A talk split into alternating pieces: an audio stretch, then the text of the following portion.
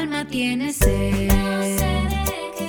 Y es difícil crecer en esta vida tan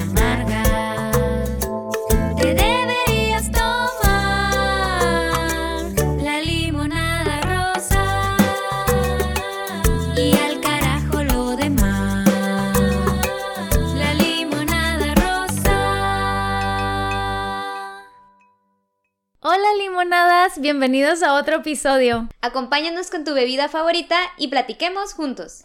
Hoy tal cual queremos que este episodio sea, como lo dijimos, una plática, porque tenemos mucho que decir, porque queremos desahogarnos con ustedes, porque desde el principio que hicimos este podcast dijimos que era para hablar de eso que tal vez nos incomoda y eso que siempre ha estado ahí, pero nos cuesta reconocer.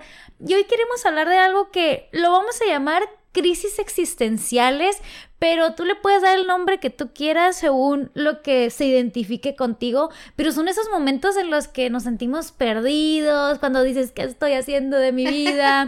¿Estoy haciéndolo bien? ¿A O- dónde voy? ¿Qué quiero llegar a ser? Si realmente tengo este sueño en la vida o lo tuve, ¿qué pasó con él? Exacto. Entonces, creo que es algo que, que a veces le llaman crisis de la edad y que en nuestro caso pues serían como las crisis de los 20, casi 30. 30 ya. Pero yo creo que estos cuestionamientos, estos momentos de crisis te llegan a cualquier edad. O sea, si tú le preguntas a alguien de 30, de 40, de 50, de 60, yo creo que siempre las tienen y queremos hablar, pues, ¿por qué, no? O sea, ¿qué sentimos? ¿Por qué nos llegan?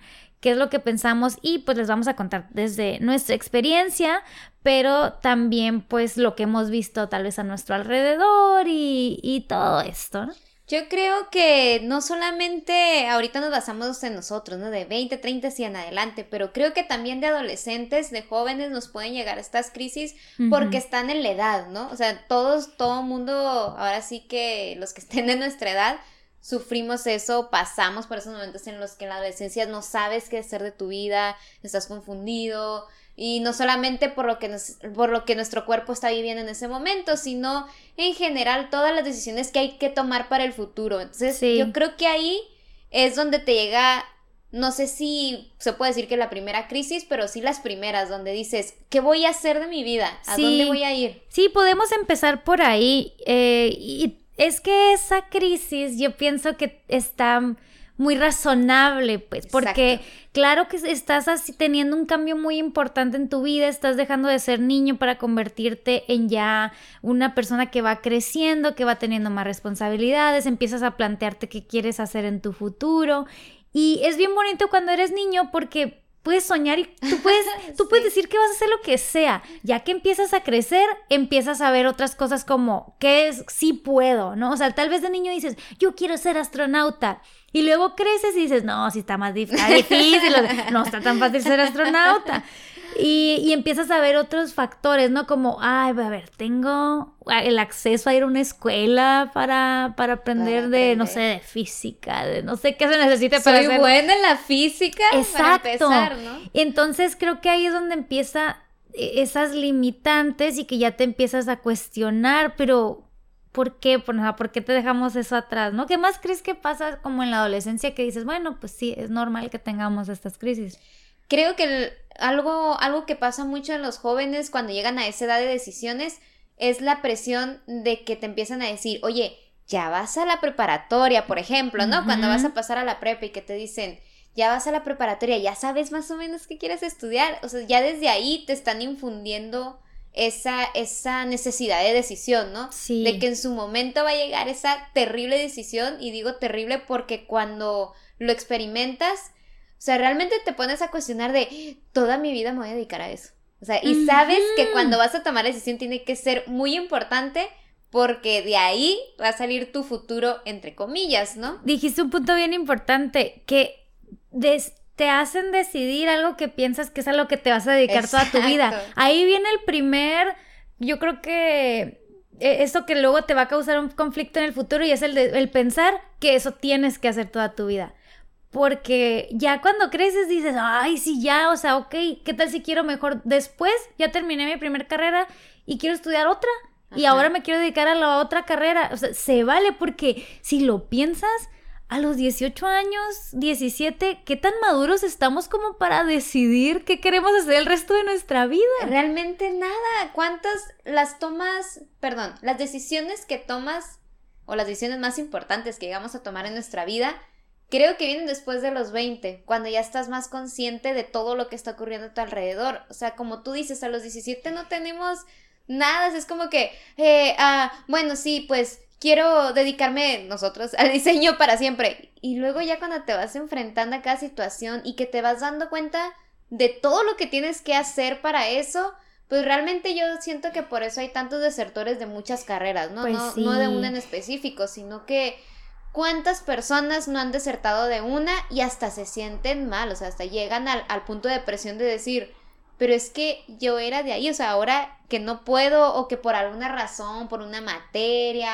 o por azares del destino decides dejarla y te entra el pánico de decir, ¿y ahora qué me voy a dedicar? ¿Qué voy a hacer de mi vida? Si eso era lo que había decidido, ¿cómo me estoy retractando de eso, no? Y Sí. ¡pum! te llega esa Y es, crisis. y es que si sacas cuentas y dices, desde que entras a la escuela, pongámosle que tienes 18 años y vamos a ponerle que sales alrededor de los 21, 22. Ponle 10 años más de decir 10 años de estar ejerciendo una carrera.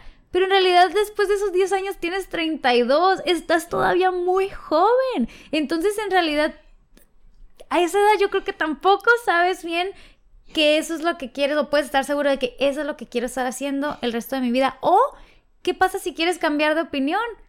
Eh, 32, 32 años, años, estás así todavía muy joven y se vale cambiar de opinión. Y eso que dices, mm, yo entiendo la parte de la presión de decir, es que esto fue lo que elegí y tengo que seguir, ¿no? Que es cuando dices, ay, o sea, esa presión de no dejar la carrera y terminarla Sí. a pesar de que no te gustó. Es que sí estamos muy jóvenes, nos hacen decidir muy rápido. Y por ejemplo, ahora que existen estas modalidades cuatrimestrales, sales aún más pronto de la escuela. O sea, nosotras nuestra carrera duró cuatro años y medio y Ajá. ahora dura tres. O es sea, un año y medio de falta de razonamiento, o sea, realmente, Sí. ¿no? Y yo creo que, ¿qué pasa con estas personas que tienen un poquito más de conciencia y dicen a los 17, me voy a tomar un break y más adelante voy a decidir qué voy a hacer? ¿Qué ocurre con la sociedad alrededor de esa persona? Los juzgan. No, ya no va a estudiar, ya mejor le va a ganar el dinero, va a querer estar acá y así, de su Sí. vago. O sea, realmente quieras o no también esos, esos juicios, pues sí te afectan de alguna manera, ¿no? Volvemos a lo mismo, es una presión social de decir, chin, pues tengo que elegir algo porque yo no quiero ser un vago como todos lo dicen. Porque también eso es algo que se aprendió de las generaciones anteriores. Y antes, para empezar, no había tantas ofertas de carreras como hay ahora. Y la gente de verdad pues trabajaba, para empezar, muchos trabajaban de lo que veían en sus casas. Es decir, "Ah, en esta casa todos somos contadores y tú vas a ser contador y no se cuestionaba. O tú vas a ser dentista Exacto. porque todos somos dentistas. Entonces era como, pues no ibas a entrar a la carrera y decir, ay no, creo que no me gustó. Era, o sea, ya estabas casi predestinado, pero por cuestión como familiar y por ahí aprendimos que se llamaba como lealtad Lealtad familiar. ¿no? familiar. Entonces no había un cuestionamiento de si sí o no, si no me gusta. Es como, es que, eh, no sé, tu papá tiene un despacho de contadores y pues tú vas a estudiar contabilidad porque cuando salgas vas a trabajar en el despacho de tu papá. Entonces, ahora que ya las personas empezaron a pues ver más opciones, eh, ver también qué se necesita ahora, porque hay unas carreras que dices, bueno, ya surgieron necesidades nuevas, por lo tanto hay carreras nuevas, y, y ya ellos empezaron a, a romper tal vez esas lealtades familiares, pero ahí es donde viene el, el juicio de decir, pero ¿cómo? De de eso no vas a, no vas a eso no vas vivir, ¿no? Te vas a morir de hambre, que no hay mucho trabajo de eso. Y creo que es esto de las decidir la carrera y todo es solo una de las tantas razones por las que nos llegan las crisis, pero hablemos de otras. Sí, por ejemplo, ¿qué pasa con aquellos momentos en los que planeas tu futuro y no solamente profesional, sino en general, ¿no? A los tantos años yo voy a formar mi Mm. familia, me voy a casar, voy a ser un exitoso empresario o lo que tú quieras ser y supongamos que tu meta ideal son los 24 años y llegas a los 20 sin saber nada, apenas a la mitad de la carrera, si es que vas a la mitad de tu carrera, y te quedas con esas, con esa mentalidad de ¿dónde está eso que dije? O sea, ¿por qué no lo he logrado? ¿Por qué no he llegado a ese punto si ya me quedan cuatro años de lo que yo me planteé, ¿no? Sí, y es que pasa que cuando uno lo ve desde afuera, es decir, antes de llegar ahí, tú te lo imaginas, pero llegas y la realidad es bien distinta, No, o sea, nunca se ve como te lo esperabas. Y e- eso pasa cuando vas cumpliendo años, ¿no? De que, Sí. ah, ok, ya llega a los 20, ¿no? y ya, ya tengo que empezar a pensar más en mi futuro. Llegas a los 25 y tú es- dices, no, o sea, en 5 años no, yo ya voy a tener todo, o sea, un, un trabajo estable que me va a ayudar a mantenerme y tienes tus ideales. Llegas a los 25 y dices, todavía sigo sin saber qué quiero hacer en la vida. Sin estabilidad, sin estar bien en casa, No, ni sea, el dinero, o sea, todo. Yo creo que que mucho tiene que ver también con lo que está pasando a tu alrededor y con quienes te rodeas, ¿no? Porque, oye, ¿qué está pasando hoy en día con las redes sociales? O sea, ¿cuántas Mm. personas no nos estamos bombardeando? Porque nos bombardeamos también, es inconsciente, de estar viendo, ah, mira, fulanito se fue a tal lado, fulanito se fue a otra parte. Yo me acuerdo que cuando recién, cuando recién salí de la escuela y que teníamos como un año, año y medio de haber salido, y yo apenas estaba como que en el primer trabajo, queriendo así como medio, medio agarrarle la onda al trabajo y acostumbrarme a la, a la profesión. Cuando ya veía que amigos, compañeros, así de que, ah, cada fin de semana saliendo, felices, que la foto allá en el valle, que aquí de viaje, que no sé qué, yo decía, demonios, o sea, ¿de dónde sacan tanto dinero y tanto tiempo? Si yo aquí me estoy matando en el primer trabajo que Sí. tengo, el dinero no me alcanza, o sea, demo- y aparte viviendo en casa de mis padres, ¿no? O sea, y ellos ya básicamente fuera de su casa o a lo mejor en casa de sus padres, la verdad no, no puedo ahorita como que saber, pero, o sea, ver todo el contexto social y decir, ¿y yo dónde? O sea, porque yo no tengo esa capacidad, que estoy haciendo mal en la vida, que no llego a eso, ¿no? Sí, sí te entiendo. A mí también las redes creo que sí influyen mucho en, en que uno se compare. Y de ahí creo que viene también mucho de por qué nos sentimos así como que andamos perdidos o que porque pensamos que lo que vemos ahí es lo que deberíamos de estar haciendo. Y sí, totalmente de que, ay, mira, fulanito que es de mi misma edad. Ya anda viajando, eh, ya se va a casar, ya tiene hijos, y, y si empiezas a cuestionarte de que entonces quiere decir que eso es lo que yo debería de estar haciendo. Y lo vemos tanto porque ahora pues que tenemos el alcance de las redes sociales, a lo mejor antes eso existía en manera de que, no sé, tus familiares, ya viste fulanito que ya está haciendo esto, ya viste fula-?" Pero ahora vemos más, o sea, ahora sí lo estamos viendo. Y otra cosa que se nos olvida, porque en el momento la verdad no, no, no lo razonas, de que la gente va a compartir obviamente esas dos horas de su vida, de su semana que se vieron súper cool y el resto de la semana tal vez también estaban de godines como todos nosotros y obviamente nomás van a compartir lo bueno, pero uno en ese momento que lo ves no piensas en eso y No. nomás te llega el, el deseo de decir yo también quiero o debería yo también estar haciendo lo mismo porque pues no sé, ah, fuimos a la escuela juntos y mira él lo que está haciendo y yo, pero es hasta como un- una competencia, o sea, en, re- en realidad Sí, en redes sí. sociales, Instagram sobre todo, es una competencia de, de qué vida se ve más cool. Y uno sí le afecta, a pesar Claro. de que sabes lo que hay detrás, te afecta. emocional y psicológicamente, o sea, quieras o no, sí va a ser ese deseo, como tú dices, o sea, la comparación de decir, yo lo necesito, o sea, yo realmente también quiero eso, pero ¿cómo le hago? ¿Por qué él o ella? ¿Y por qué yo no puedo? ¿O por qué yo, yo no logro llegar a ese punto, no? Volvemos a lo mismo, el que estoy haciendo mal, o sea, a lo mejor estoy en, en el lugar equivocado, no estoy trabajando en lo que debo, o sea, yo, yo siento que todos esos cuestionamientos nos llevan también a llegar a esa parte de crisis, ¿no? Y de empezar a sentirte como sofocado y decir, "¡Ah! ¿qué voy a hacer? O sea, ¿qué estoy haciendo? Mi vida no se ve Mi así. vida no se ve así. Y luego esa parte en la que dices, ¿cómo hago para cambiar? O sea, realmente, ¿qué oportunidades tengo? Creo que ese es otra, otro factor también muy importante. ¿Qué oportunidades tenemos, no? Porque a veces que he escuchado comentarios de otras personas que dicen, ay, es que viste que fulanito llegó manganito, le consiguió el trabajo y está bien posicionado ahorita, ya tiene dinero y que no sé qué, ¿no? Y tú, ¿por qué a mí no me llega esa persona y también me ofrece un trabajo, ¿no? ¿Por qué también no llega esa persona y me da esa oportunidad de poder llevar una vida mejor? Entonces yo creo que, que todas esas preguntas pues nos llevan a tener la crisis, ¿no? ¿Cómo, Sí. ¿Cómo podemos sacarnos esa espinita o cómo podemos de alguna manera como que nuestra mente no, no se vaya para allá o no se incline con esto? No sé, o sea, realmente una ¿Sabes qué creo que, que es- clave de eso. Yo creo que la clave, y decirlo y entenderlo es una cosa, hacerlo es otra. Claro. Porque pues te, te llevas a la mente, te lleva y si no la regresas, se nos va, nos divagamos ahí en eso. Pero el entender que, que cada quien tiene ideales diferentes. O sea, tal vez tú piensas que tu vida se debería de ver como la de la otra persona que estás viendo. Pero, ¿qué tal si ni siquiera es lo que a ti te gusta? O sea, ¿qué tal si tú quieres hacer otras cosas? Entonces, primero creo que es bien importante conocerte y tener tus propios sueños y tus propias metas y decir, ¿sabes qué?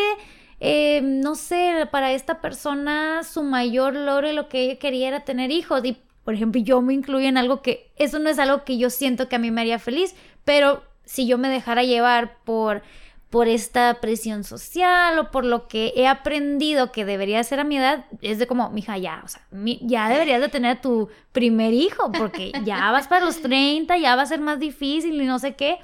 Imagínate que yo lo hiciera solo por la presión que vivo, pero nunca analicé lo que realmente quiero y tal vez eso no, no es lo que ahorita me haría feliz. Entonces, es primero eso, porque muchas veces la, la felicidad o el éxito, uff, ese es un... Ay, el éxito. no se ve igual para todos. Éxito no, para ti no significa, tal vez no va a significar tener un- una gerencia en una empresa y no, o sea, tal vez éxito para ti va a ser el hacer lo que más te gusta y a ti a lo mejor lo que más te gusta es hacer cupcakes y eres súper buena en los cupcakes y vas a, a lo mejor abrir tu negocio y, y te va a ir bien en eso. Y estar estable, ¿no? O sea, Exacto, o sea, es que creo que el error es que nos hemos acostumbrado a relacionar la palabra éxito con estabilidad económica. Ajá. O sea, que el éxito siempre tiene que ver con lo económico. Y no, yo pienso Mm. que éxito es que estés feliz, que estés en paz, que tengas una buena autoestima y amor propio, que tengas una buena relación con tus cercanos, o sea, familia, amigos, que tengas esas personas con las que puedas contar. Claro, obviamente, pues que sí haya comida en tu mesa, ¿no? Exacto. Pero- Eh, bueno, eh, Ajá. qué bueno que lo mencionas, porque algo, algo que a mí me hace clic en esto es el, por ejemplo, cuando yo digo estar estable, es justo eso, o sea, tener una comida en tu mesa.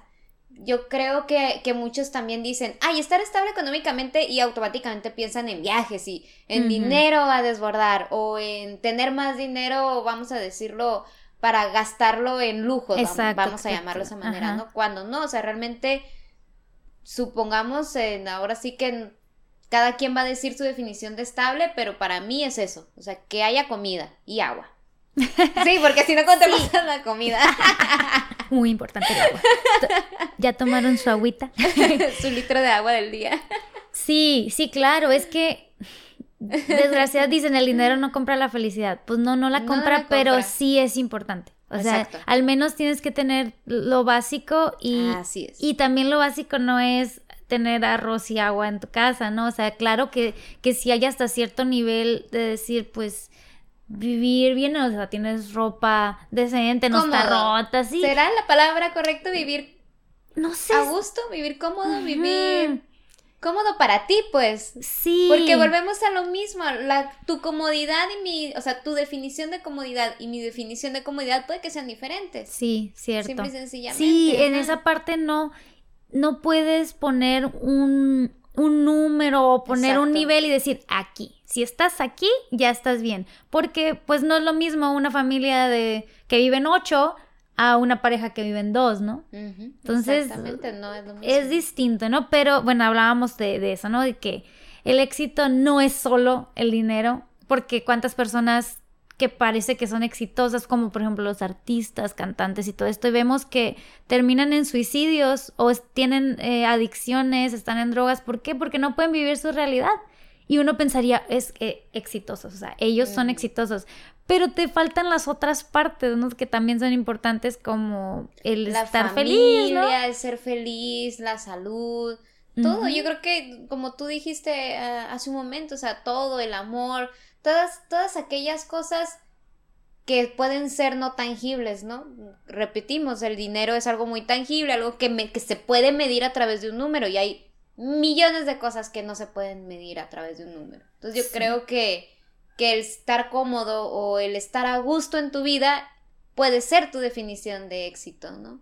Sí, a mí personalmente me pasa como igual la comparación, ¿no? Que digo, ay, es que tal vez por lo que ya estudié y, y pues sí debería estar trabajando en una agencia grandísima y tener clientes y, y creo que, porque creo que ese es lo exitoso para la gente que estudió mi carrera, ¿no? Yo veo Claro. colegas y digo, ah, es que eso es exitoso, ¿no? Y su currículum súper extenso y con muchas eh, empresas en las que han trabajado y clientes importantes y, oh, no, sí, tuvo de cliente a Coca-Cola, no sé.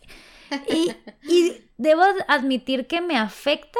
Sin embargo, me tengo que recordar constantemente así como que, Rosalba, pero realmente eso es lo que te haría feliz.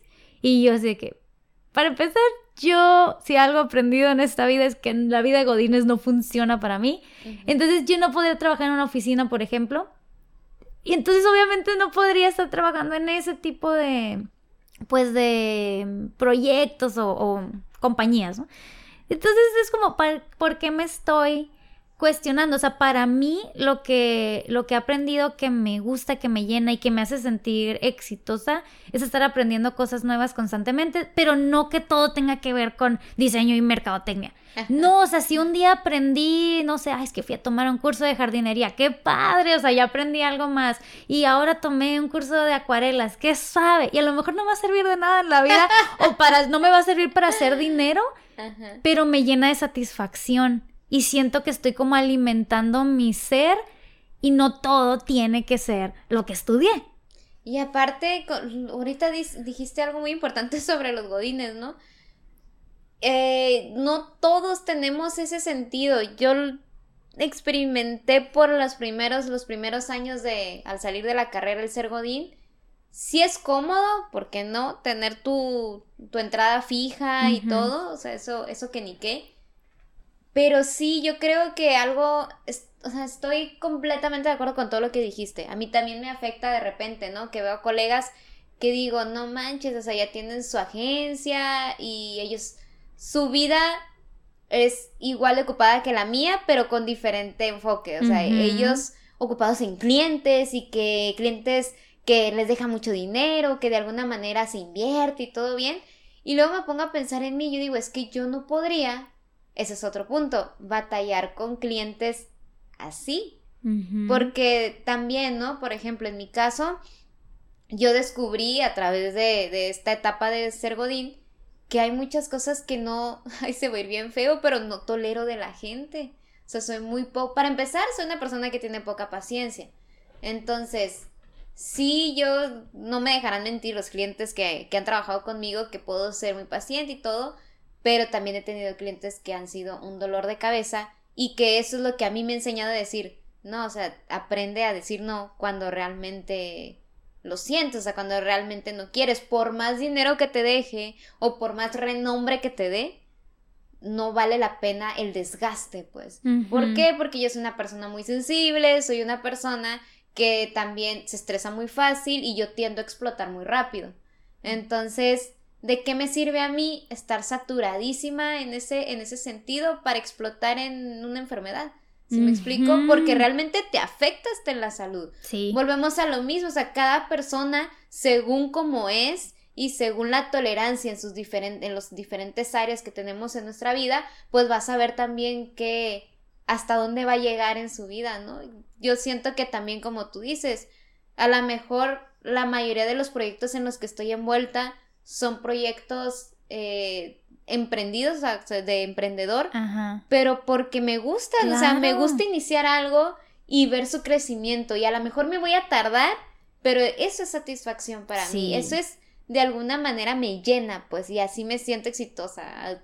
Ahora sí que independientemente de la economía que entra o no entra, pues. Entonces la clave y, y según lo que estabas diciendo es conocerte, ¿no? O sea, como tú bien dices, Ajá. yo sé cómo soy, soy sensible, sé qué me funciona y qué no me funciona, pues entonces usando ese ese conocimiento, eso que sé de mí, o sea, que entonces aquí bien importante sería eso, primero conócete, Claro. que no solo qué te gusta y qué no te gusta, sino qué funciona, en qué sí puedes eh, participar o en qué sí te puedes desenvolver y en qué no. Y se vale, o sea, por eso somos tantas personas y somos distintas porque al final de cuentas en algún momento te va a tocar trabajar en equipo y tú vas a ser esa pieza que hace falta, ¿no? O sea, no todos podemos ser iguales. Y pasa que a veces uno piensa que eso debería de ser. Es como, ay, pues debería yo tener las mismas aspiraciones que mis colegas o que mi familia o que simplemente las personas que están eh, de mi edad o de mi generación. Y no, no, todos somos individuos y creo que está bien porque entonces tú puedes hacer algo que alguien más no está pensando. Porque si todos pensáramos lo mismo, pues, o sea, qué aburrido, ¿no? Que no habría un- un- esta variedad de opciones. Y todos lo dan por sentado, porque por ejemplo, si te das cuenta, en la escuela creo que a la mayoría de las personas les enseñan que en su carrera hay tantas áreas y tú tienes que conocer de todo. Y sí está bien, conoce de todo, pero no quieras ser erudito en todo. Eso, sí. O sea, no quieras abarcar todo realmente. ¿Por qué?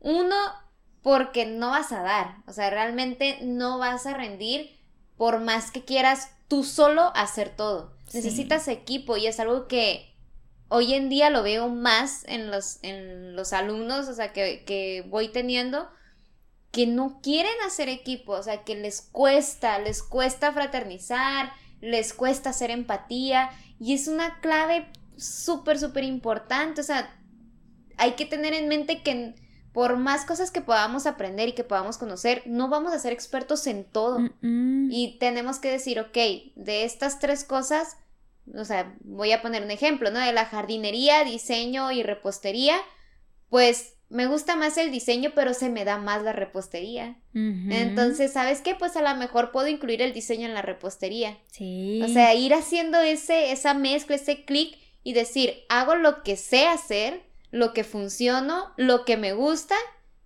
y lo que ahora sí que, que deja, ¿no? Que funciona para los demás también a la hora de entregar algo, claro. Y lo bueno es que vivimos en, en un tiempo en donde es muy, bueno, no muy fácil, ¿verdad? Pero es posible convertir tu hobby en un negocio. Exacto. O sea, antes era más complicado, ahorita tenemos mm, muchos recursos que si tú dices, bueno, ah, pues no sé, jardinería, lo que sea, si te gustan eh, cualquier cosa, puedes, existe la manera en que tal vez se convierta en un negocio.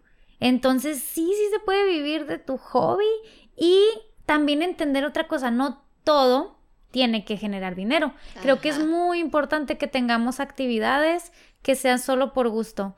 Porque si no, ahí es donde viene lo que dices, o sea, te- terminas cansado, terminas agotado, porque tienes tantas actividades, pero todas las haces porque tienes que, porque es la que, no, porque es tu trabajo. Y aunque te guste, ¿no? O sea, por ejemplo, a mí la verdad estoy muy contenta de que encontré un trabajo que me gusta, que es dar clases. O sea, a mí la verdad me gusta más dar clases que tener muchos clientes. O sea, me gustan mis clientecitos, mis alumnos. Porque me llena mucho más. O sea, siempre, y es, es lo que hablábamos, o sea, yo descubrí o, o reconocí que a mí se me da bien estar hablando con personas, socializar. Por eso te decía, es que a mí no me gusta lo de Godín porque yo no puedo estar encerrada en una oficina. Yo necesito convivir y hablar.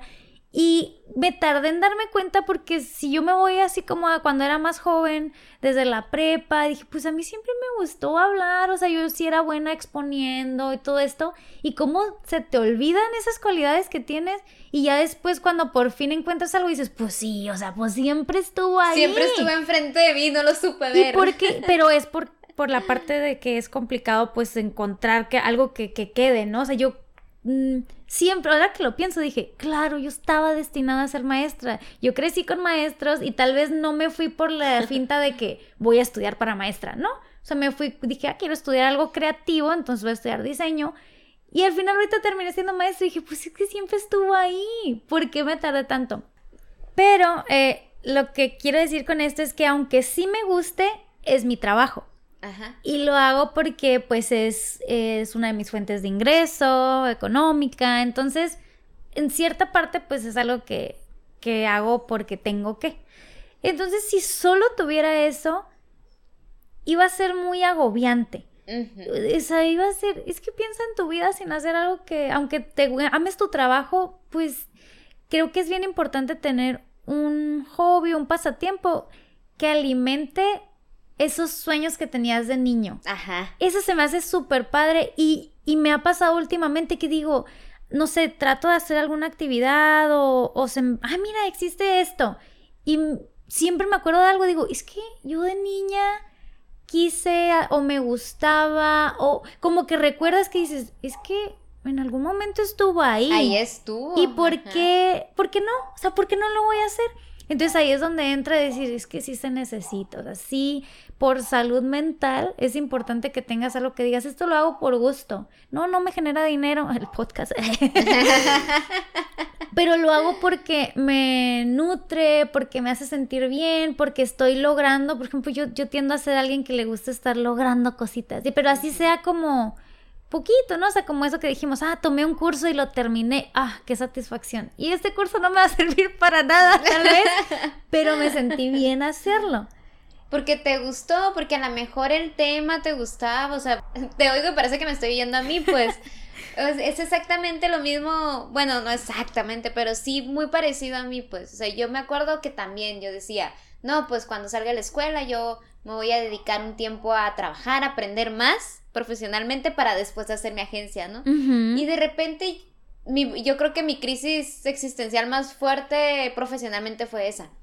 De decir, de que llegó un punto en el que la agencia donde yo estaba se disuelve. Y básicamente me dijeron, pues se disolvió y bye bye, ¿no? Lo siento, Mm. pero ya no podemos estar todos juntos, ya no te puedo dar proyectos. Y pum, me quedo con, con dos clientes que tenía externos. Y sí fue como de, "¡Ah! ¿y ahora qué voy a hacer yo sola? O sea, de esos momentos en que dices, yo no tengo tanta conexión como otros colegas, o sea, yo tampoco tengo los recursos necesarios para estar ahorita en este momento de estar buscando, o sea, ¿cómo le voy a hacer, no? Bendito sea Dios que entró que entró la posibilidad de dar de dar clases. Que, que si bien también uno también necesita su ayudita, ¿no? No siempre nos van a caer las oportunidades No. del cielo. En su momento lo primero que dije fue, bueno, voy a empezar a dar pláticas. Era como, de ahí viene el podcast, yo creo. Miren, todo tiene Hasta ahorita sentido. estoy, estoy llegando a mi mente. Mira, voy a- yo voy a buscar un video por ahí que es un video casero, pero pues yo creo que una de mis hermanas tenía una cámara y, y yo andaba, hay un video, no sé, no sé de dónde salió eso, pero yo andaba haciendo entrevistas. Ay, yo daba entrevistas de niñas en el trabajo. Tenemos que buscar esas evidencias, pero es que se nos olvidan esas cosas y ahí están. y Sí, es cierto, tienes mucha razón. si lo hacías de niño, yo creo que es algo que realmente te gusta. Y es bien bonito cuando creces y dices, "Ah, estoy haciendo lo que me gustaba de niño. Fíjate que es verdad, yo en el trabajo de mi papá, pues mi papá trabajaba en gobierno, entonces yo andaba en oficinas con mucha gente y de repente me empezaron a conocer porque era la única niña que andaba ahí corriendo en los pasillos y me gustaba hacer entrevistas. Haz de cuenta que hacía encuestas de ¿quién es más guapo? ¿Fulanito o Manganito? Iba preguntándole persona por persona. Llega, yo sabía que estaban ocupados, obviamente. Ah. Llegaba, esperaba que atendieran a la persona, la persona se iba y yo, ahora sí, mira la pregunta, contesta, él o él. Y no, pues él. Y ahí iba, recadando todas las, todas las encuestas. Qué Me la pasaba haciendo ese tipo de cosas, era divertido de niña, o sea, realmente me divertía. Pero el punto ahora de mi crisis existencial es que dije, bueno, voy a empezar a dar pláticas de, de un tema que había desarrollado profesionalmente, o sea, más bien que había descubierto en mi profesión, que era un tema que casi nadie hablaba. Y yo dije, ah, pues voy a ir a ofrecer una plática, un taller, o sea, no pierdo nada. Y yendo a hacer esto fue cuando se me presentó la oportunidad de dar clases, por eso les digo, no siempre hay que dejar todo a que la suerte nos No, llegue, o sea, siempre tenemos no. que poner nuestro granito de arena para que de ahí se pueda, se pueda generar. Y de ahí fue cuando empecé a dar clases y también, o sea, fue de que dije, ahora entiendo, como tú dices, era buena exponiendo, o sea, tenía de alguna manera la habilidad, me decían que tenía la habilidad, aunque yo no me daba cuenta a veces. Y también estoy rodeada de una familia llena de maestros, o sea, todos los hermanos, la mayoría de los hermanos de mi mamá, mi hermano es maestro, y era como que, ah, pues sí, o sea, siempre estuvo ahí, pero igual y cuando te vicias también, y yo decía, no, ¿cómo voy a ser maestra yo también? Sí, hay un chorro de maestros en el mundo, Porque y tra- en mi tratas familia. de romper el... Ahí es cuando dices, no, no esquema". voy a seguirlo. Pero Al final. al final llegas, ¿no? Pero está bien porque, al menos en nuestro caso, no nos fuimos directo a eso. Claro. La vida nos llevó y es como que, ah, bueno, al final es curioso porque sí, sí se queda grabado, o sea, sí es algo que al final en lo que creces sí tiene mucha influencia en tus decisiones, pero, pero en este caso pues puede ser para bien. Y es más bonito cuando tú encuentras tu propio camino a que si te hubieras ido directamente a eso. Por ejemplo, en mi caso, yo crecí con maestros de primaria. Y yo lo que siempre supe, o sea, cuando fui creciendo, es que, ok, de niños no, No. yo no puedo ser maestra de niños. Pero terminé siendo maestra de universidad, entonces como que, oh, de cierto modo se cumplió, pero también la importancia de decir... La diferencia, Sí, ¿no? Reconocer que diferencia. funciona para mí. no se sientan mal para aquellas personas que, que, se, que al final terminan siendo docentes o maestros de sus carreras. Yo he oído mucho eh, los juicios que existen ante esto, o sea, los juicios de decir, ay, estudió tal para terminar siendo maestro. Ah, sí, Pero sí es que dicen. no lo vean de esa manera. ¿Por qué? O sea, no, no caigan en ese juicio.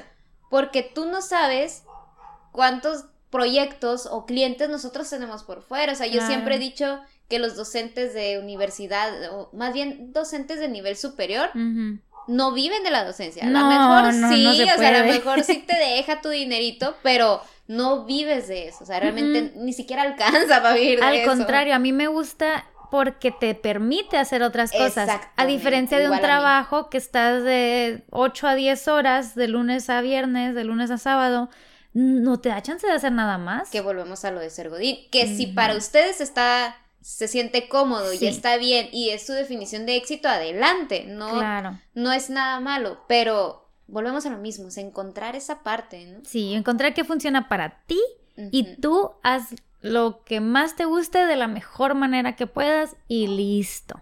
Pero igual, pues no son las únicas, creo que hemos hablado mucho de, de crisis existenciales y siempre como que nos vamos más al, A al lado pro- profesional. a lo profesional, pero por ejemplo, yo creo que existen muchos tipos de crisis cuando llegas emocionalmente inestable a algún año de tu vida, ¿no? O algún Oh, momento de tu vida. ¿A ti a qué edad te llegó una crisis existencial así? Fíjate que emocionalmente recientemente me pasó.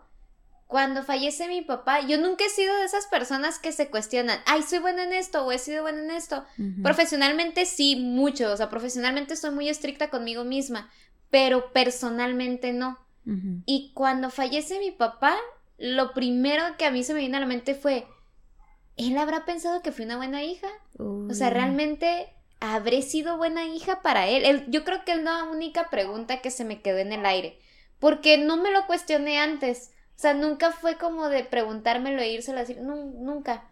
Entonces, cuando fallece me queda esta pregunta en el aire y luego me llega con mi mamá. Es como que, para mi mamá estaré siendo una buena hija y a veces hasta te da temorcito, ¿no? Decir, ay, cuando tiene que ver mucho con la familia o estas crisis tienen que ver con tu familia o familiares, sí da penita como que de repente ir y decirles porque sabes que desde el alma te van a contestar, o sea, sabes que del corazón te van a decir, ay, no, sí, pero no sabes si realmente estás siendo lo que ellos dicen. Yo es algo que, que hasta hoy en día sí me lo pregunto mucho y trato de hacer acciones que de alguna manera me hagan a mí satisfacer esa, esa inquietud propia, ¿no? De decir, ¿seré buena hija? Porque ya una vez que te lo preguntas y que retrocedes a los años, cómo ha sido en toda tu vida, dices, chingala, pues a lo mejor no debí de haberle contestado de esa manera hace años, ¿no? O a lo mejor no debí de haber hecho esto. Pero luego te pones a pensar bien y dices, pero aún así los quiero, o sea, ¿qué, qué, qué más puedes dar O sea, llegas, te, está bien cañón, ¿no? Ya, no, estoy, sí. ya Es me que- estoy filosofando, No, pero sí, realmente de sí, que me te qued- llegan estas preguntas. No, sí, pues. de que pasan, pasan, pero sí, como dices, estas son las más difíciles porque ahí no Sí. hay, como en, bueno, en ninguno de lo que hemos platicado hay respuesta correcta e incorrecta, pero chin, o sea, ya cuando llegas a esa parte, y, y creo que esa, sí, definitivamente también es una crisis que, que llega y a, a mí me llegó también como... Recuerdo que a los 26, para mi cumpleaños 26, yo andaba así como de que ahí me llegó el qué estoy haciendo en mi vida, cómo le voy a hacer y ya cuando pues eres completamente independiente dices, "Os- a ver, ¿cómo, cómo le vas a hacer? O sea, ya tienes 26 años, te estás valiendo por ti misma y tal vez no tienes ese trabajo estable eh, de, no sé, de lunes a viernes de 8 horas y con tu ¿Cómo le vas, semanal. Sí, ¿no? ¿Y cómo le vas a hacer para cumplir tus sueños o tus metas? Y eh, ahí también, ¿no? como que, ah, quisieras hacer, ah, quieres viajar más, pero ¿cómo le vas a hacer? Me llegó y recuerdo perfectamente que era por mi cumpleaños, porque sí andaba yo ahí como que ah, media agüitadilla y todo. Pero creo que de ahí, ahora que pues han pasado dos años, Casi tres. casi tres. Gracias por recordarme. Ah, sí, me siento mejor que nunca. O sea, me siento Sí. mejor de lo que me he sentido en todos mis 20, que ya voy para 29. Me siento muy bien y creo que lo que hizo la gran diferencia fue haber soltado muchas cargas que yo tenía que ni siquiera las veía cargas de lo que creía que las personas esperaban de mí o que lo o lo que yo pensaba que tenía que ser. Y cuando me di cuenta que las tenía y cuando las fui soltando, que fue muy difícil soltarlas, fue tal cual así como, como que era un- una mochila que le fui sacando piedritas y llegué a un punto en el que me, o sea, ahorita es como que me siento tan libre. O sea, sí, es, me siento libre y la cosa es que yo antes no lo veía. Nunca lo vi, pero tuve que pasar por esas crisis y entonces cuestionarme muchas cosas y sobre todo tener mucho introspección, o sea, pasé por mucho de conocerme a mí misma, qué es lo que yo quiero, no lo que los demás, quieren, de mí. esperan, ¿no? Y yo me di cuenta de eso. Y, y es que mira, pues, o sea, soy la menor de cuatro hermanas. Entonces yo crecí pensando que, que yo era como el, la La única... salvación. Pues no salvación, porque no es que iba a hacer algo por los demás, sino que yo tenía mucha presión de que yo tenía que hacer lo que mis hermanas no pudieron. Yo tenía que ser esa que rompiera y, y por aprovechar que yo sí tenía la oportunidad o que tenía que tomar las decisiones correctas, que ni siquiera hay un bien o mal, pero yo sentía que lo correcto era, por ejemplo, pues fui la única que, que estudió en la universidad, así, o sea, que en cuanto salió de la prepa, que se fue hasta la maestría, o sea, ponle de universidad, no había. Maestría, menos. Entonces yo sentía que, que estaba haciendo esto. En, mis hermanas fueron mamás muy jóvenes, o sea, hablando que a los 20 ya tenían un hijo cada una. Yo no, entonces fue también como un, ah, es que yo me, en lugar de eso, pues yo me dediqué a estudiar y, y todas estas cosas y que la verdad me causaban satisfacción, o sea, estoy orgullosa de haberlo logrado y sé que mi familia lo está, pero una vez que terminé eso, me quedé así como que, ¿y ahora qué sigue? ¿Qué, qué se supone que tengo que hacer ahora? Y entonces mi vida, digamos que, que se me vinieron oportunidades de hacer cosas distintas a lo que aprendí en mi familia o a lo que aprendí que era lo correcto, porque tal vez mis hermanas pues no fue lo que ellas hicieron y, no, y yo sabía como que, ok, bueno, tal vez eso por ahí no va. Pero entonces, ¿qué me toca? No, pues, pues casarme y entonces, eh, no sé, empezar tener un buen trabajo y como que yo pensaba que tenía que hacer esto. Entonces, de repente empecé, pues, eh, creo que pasó mucho con, con mi nueva relación, con la última, con la que tengo actualmente. Ahí fue donde empecé a ver las cosas distintas y ver que también las cosas se hacen diferente a lo que yo pensaba que tenía que ¿Qué hacerlo. hacer? Entonces ahí es donde vino el siento que me van a juzgar porque no es lo que ellos esperan de mí. Cuando en realidad yo nunca les pregunté qué esperaban de mí, ¿no? Y, y después también entendí que mi familia estaba orgullosa de lo que sea que yo decidiera. pero yo sí tenía la carga de que es que tengo que hacerlo bien, entre comillas, y para mí bien era pues, ah, no, es que te tienes que casar. O sea, no puedes vivir con alguien sin casarte primero. Y, ah, no, eh, tienes que pasar cierto tiempo de relación para que ya entonces sea correcto de que digas, no, sí, ya vamos a estar juntos. O sea, no, no, no, no puedes ir tan rápido, no puedes hacer esto, no. Entonces, ahí me causó también, fue como una de mis crisis, pero que me ayudó mucho a conocerme y decir, ¿qué me hace feliz? Fue la primera vez que me cuestioné qué me hacía feliz y que empecé a, a guiarme por lo que me daba paz. Es decir, ay, es que si lo pienso, eh, tal vez me van a juzgar si tomo esas decisiones, pero a la vez mientras lo estaba viviendo, yo me sentía en paz. Y una paz que decía, yo antes no me había sentido así, entonces empecé a seguir mi corazón, como dicen, ¿no? y, y darme cuenta de eso, ¿por qué pienso así? ¿Por qué me siento así? ¿Por qué me estoy limitando? ¿De verdad hay algo bueno o malo? Y entonces como que me fui liberando, siento yo. Y al final, como te digo, o sea, mi familia nunca me juzgó, al contrario, o sea, me apoyaron, también aprendí el, la importancia de que no te importe lo que piensen los demás. Aunque sean tu familia y los más cercanos, es como los amo, los respeto, pero es mi vida. No, o sea, olvídate, yo nunca hice eso, ni lo cuestioné, ni nada, entonces hasta, y tal vez yo ya grande, ¿no? Porque yo ahorita veo jóvenes y digo, no, o sea, ellos, otros me dirán, Ay, eso, o sea, ni al caso, no es nada, ¿no? A mí me costó romper eso, o sea, esa lealtad familiar o ese patrón o ese, esa mm, carga social, no sé cómo la quieran llamar, pero me costó muchísimo.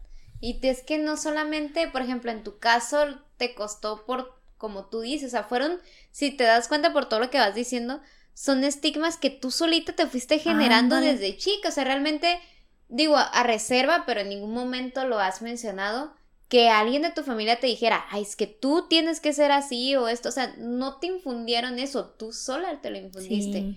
Pero también está el lado donde te lo infunden.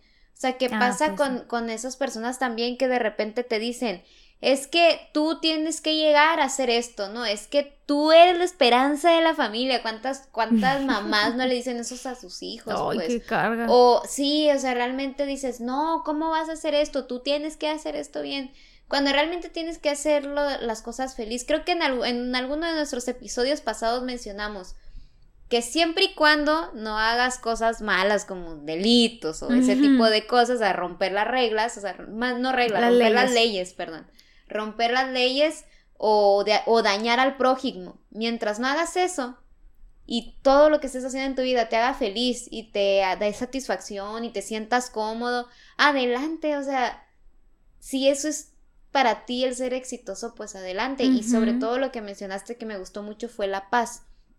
Sentir esa paz contigo mismo, ¿no? No sentirte presionado por lo que digan, presionado porque necesitas ser el mejor de tu familia.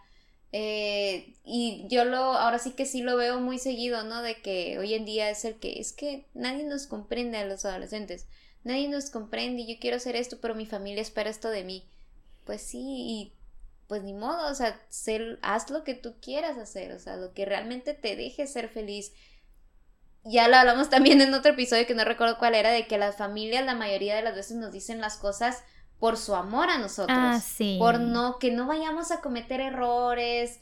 Eh, y muchas veces eso nosotros lo malinterpretamos y lo vemos algo negativo en nuestra vida. Pero que, ajá, que lo dicen desde sus miedos. porque tienen miedo de que tal vez pues te vaya mal, no vaya mal, pero como que batalles o que sufras. Que sufras. Les da miedo que, sufras y pues ellos te aconsejan lo que creen que es bueno para ti, pero pues no quiere decir que, eso es lo que, tienes que hacer. Correcto. Y recuerden que también, pues, mm, en nuestra vida vamos a cometer muchos errores. O sea, no podemos llegar a nuestra propia satisfacción y a nuestro propio éxito si no cometemos errores, ah, porque no vamos a saber en qué punto hicimos malas cosas. Sí. Entonces, si cometemos errores también, si hacemos algo mal, si nuestros sueños se estancaron, si por nuestra culpa no logramos algo, y digo nuestra culpa en el sentido de que a lo mejor nos faltó ese empujoncito de ser más constantes, o de ser puntuales, o, de ser más... Eh,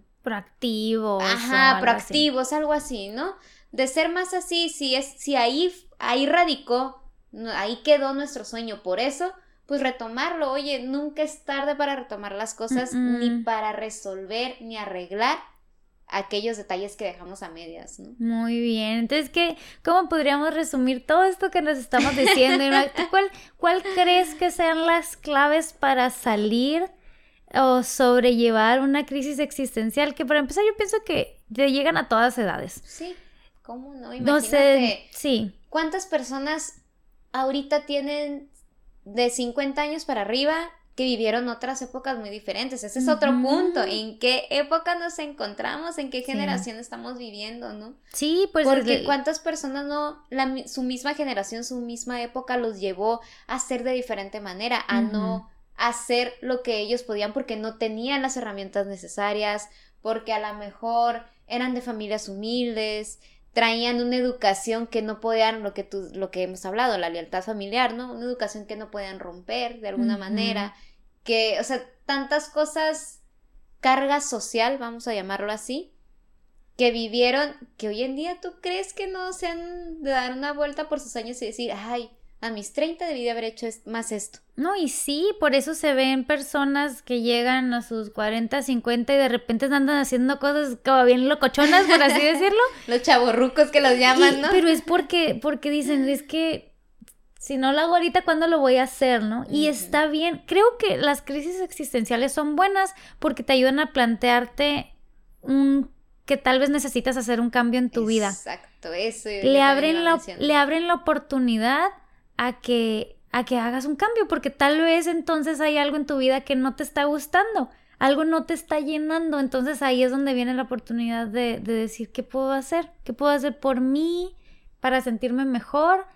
¿Qué, como dices, eh, qué aprendí en el pasado que ahora ya no me funciona porque las cosas cambiaron? Ujú. Y entonces hacer algo, hacer las cosas diferentes. Yo creo que nunca es tarde para, para ponerse a cuestionar eso.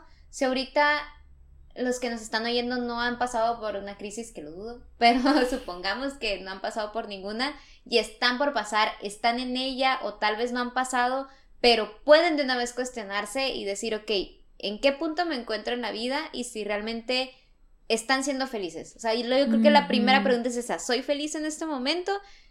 Y de ahí va a partir todo lo demás.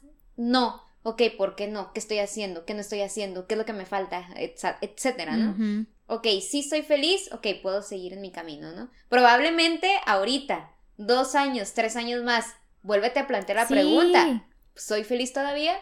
Porque creo que esa es la parte principal, ¿no? Y la otra, el ser orgullosos, o sea, ser orgullosos de dónde estamos posicionados y de lo que hemos alcanzado, ver nuestras cosas positivas.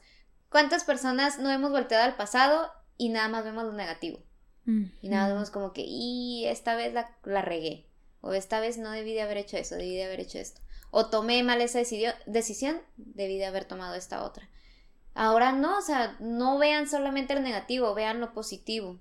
Y, ¿Qué ok, aprendiste también de eso? Que Ajá. pareciera negativo. Exacto, o sea, y, y eso te llevó a donde estás ahorita y decir, soy feliz, entonces siéntete orgullosa de donde estás ahorita y de lo que has logrado. Sí. Porque no todos tienen esa valentía ni tienen esa supera esas ganas de superarse, ¿no? Que es muy importante también. En personas se pierde la superación.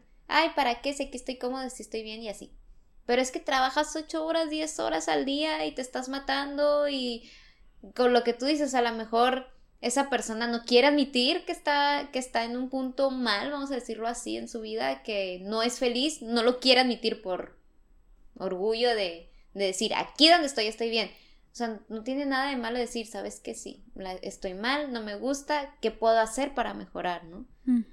Para eso existen las crisis, entonces yo creo que sería Sí. bueno que la que Traen, se lo pensaran. traen algo muy bueno. Aprovecha tu crisis para reflexionar, para conocerte a ti mismo, para ver tu entorno, para darte cuenta si tal vez solamente estás comparándote con lo de los, con lo que están haciendo los demás y úsalas como un, un momento para entender qué es lo que funciona para ti, qué es lo que te gusta, qué tal vez necesitas ajustar y, y van a pasar, porque en ese momento sí nos sentimos muy perdidos, pero pasan. Entonces hay, aprovecha y trata de, de sacarle eh, lo bu- bueno o trata de, de sacarle un propósito. Sí, de sacarle un propósito sobre todo, ¿no?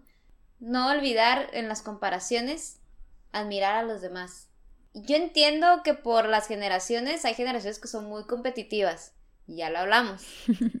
Pero no todo en la vida es competir. Yo creo que no tienes que fijarte en lo que, que tiene el otro que no lo tengo yo. O sea, yo creo no, que... es que no es sano. no es sano, No, esas competencias exacto. nunca serán sanas. Mejor, ay, él tiene eso, felicidades por él. O sea, hay que Mm. admirarlos, admirar a todos porque, volvemos a lo mismo, nadie sabe la batalla que está teniendo cada quien en su vida, porque Sí. ese es otro punto. Oye, ahorita que mencioné, es que ese sería otro tema, ¿no? Para un ep- episodio completo, pero ahorita que dije la palabra propósito, también no se frustren porque piensan que tienen que encontrar su propósito en la vida. Yo Ay, pienso sí. que no, yo, Rosalba, creo que no existen un propósito en tu vida. Creo que tal vez a lo largo de tu vida tienes varias cosas que puedes hacer en ese momento de. Y tal vez en ese momento tú estás siendo la ayuda de alguien, estás siendo la motivación de alguien que te está viendo o alguien a tu alrededor. Y más adelante tal vez el- tu vida, no sé, propósito es otra cosa. O simplemente no existe. O sea, yo pienso que nuestro propósito es, venimos a esta tierra a conocernos, a que con todo lo que venimos cargando lo hagamos funcionar y aprendamos a ser felices. Porque yo creo que todos los días tienes que aprender a ser feliz. Porque hay muchas cosas del exterior que tal vez te pueden estar afectando y tienes que aprender y aprender cada día. Y eso es todo. Digo, al final tuvimos mucho que decir y siento Sí. que nos quedamos cortas en realidad. Sí, es que este tema se puede desglosar de muchas maneras, ¿no? Entonces, sí, definitivamente, pues cuestionarnos siempre no, no es malo, pero pues tampoco te vas a quedar con ello siempre, ¿no? Siempre hay que cuestionarnos para mejorar. Así es. Entonces, muchas gracias, limonadas, por habernos escuchado en este episodio y nos vemos para la próxima. Chao. ¿Qué creen? Se nos acabó nuestra limonada. Sabemos lo valioso que es tu tiempo, por eso agradecemos que llegaras hasta aquí y nos escucharas. Si hay algo de lo que te gustaría hablar, envíanos un mensajito por redes sociales y estaremos felices de dedicar un episodio sobre tu experiencia. Y si quieres apoyar este proyecto, ya sabes a qué botones picarle. ¡Chao!